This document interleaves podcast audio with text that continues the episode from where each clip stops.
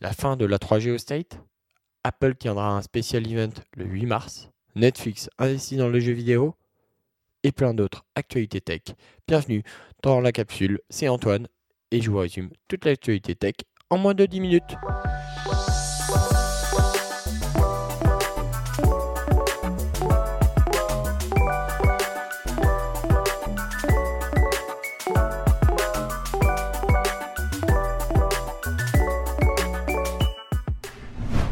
La 3G s'arrête aux États-Unis, mais perdure toujours en France. Et oui, la fin de l'ère de la 3G au State. Bienvenue à la 4G et à la 5G. Ce mardi 22 février, l'opérateur américain AT&T débranche son réseau 3G. T-Mobile va faire de même à partir du 31 mars et Verizon suivra le mouvement l'année prochaine.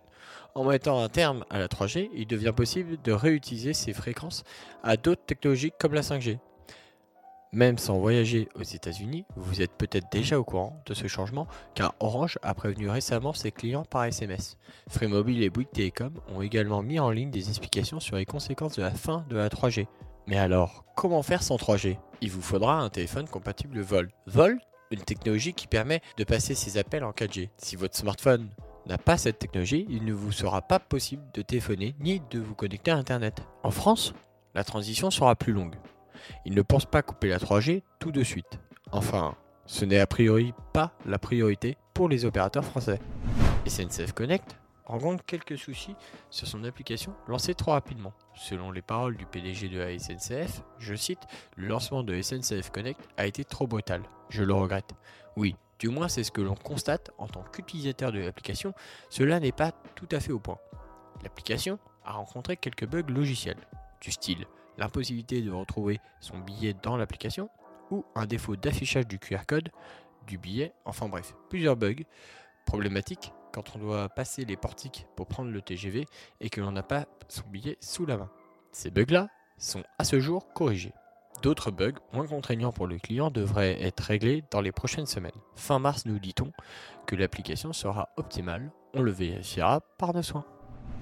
Il y a deux ans, le Mio annonçait la Renault-Lution. Renault-Lution Une transformation de l'entreprise avec pour objectif de rendre celle-ci plus compétitive dans un monde toujours plus concurrentiel. Après deux ans de travaux pour restructurer le groupe automobile, l'avenir semble plus éclairci. Et comme marqueur, ce renouveau, le groupe Renault vient d'annoncer l'arrivée de nombreux nouveaux véhicules à l'horizon 2024. Une gamme composée de noms historiques de l'histoire de la marque et qui a pour objectif de jouer sur la nostalgie de certains de ses clients. Voiture de série, du prototype de la nouvelle Renault 5, réinterprétation de la Renault 4, nouveau utilitaire, mise à jour du Renault Scénic, nouvelle Alpine électrique, afin d'en refaire un champion européen, rôle qui s'était érodé ces dernières années. D'ici là, Renault continuera de vivre avec de nombreux véhicules déjà en vente ou récemment arrivés, tels que la Renault Zoé, la nouvelle Mégane électrique, ou encore plus abordable avec la Dacia Spring. A voir si les plans et les objectifs seront respectés. D'ici là, Renault présentera un futur concept car en mai 2022 exploitant l'hydrogène. Un concept en phase avec son objectif de la disparition des moteurs thermiques pour 2030. Et voilà, on l'attendait, vous l'attendiez, la première conférence Apple de 2022 Peak Performance. La performance entre en scène.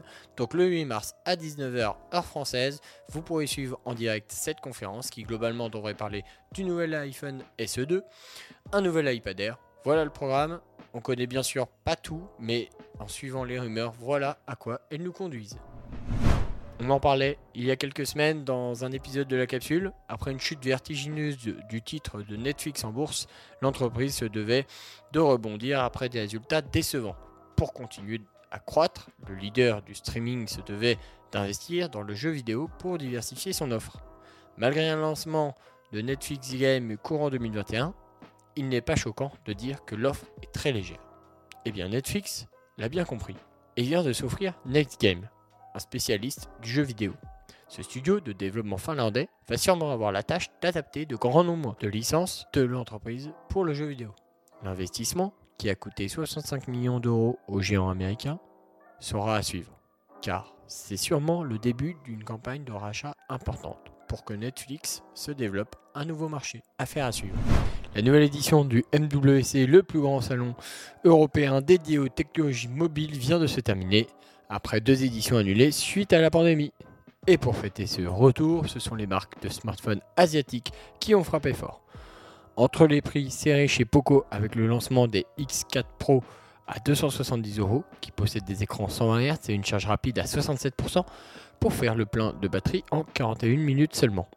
Et le retour aussi de la marque low cost de Huawei avec le lancement du Magic 4 Pro ou l'annonce de son premier smartphone pliant, le Honor Magic 5. Dans le reste des annonces, on peut noter l'arrivée de nouveaux modèles chez Redmi ou encore les nouveautés chez Qualcomm. Le géant américain, qui équipe en processeur l'immense majorité des smartphones Android, a dévoilé des technologies pour avoir de l'audio sans perte en Bluetooth ou encore des puces pour accéder au Wi-Fi 7, la prochaine norme pour le Wi-Fi. Samsung, qui a récemment lancé son Galaxy S22, a profité pour confirmer que le S22 Ultra est le remplaçant de la gamme Note, qui est donc bien enterré. Par contre, le géant coréen a annoncé son retour sur le marché des PC en France avec les Galaxy Book 2.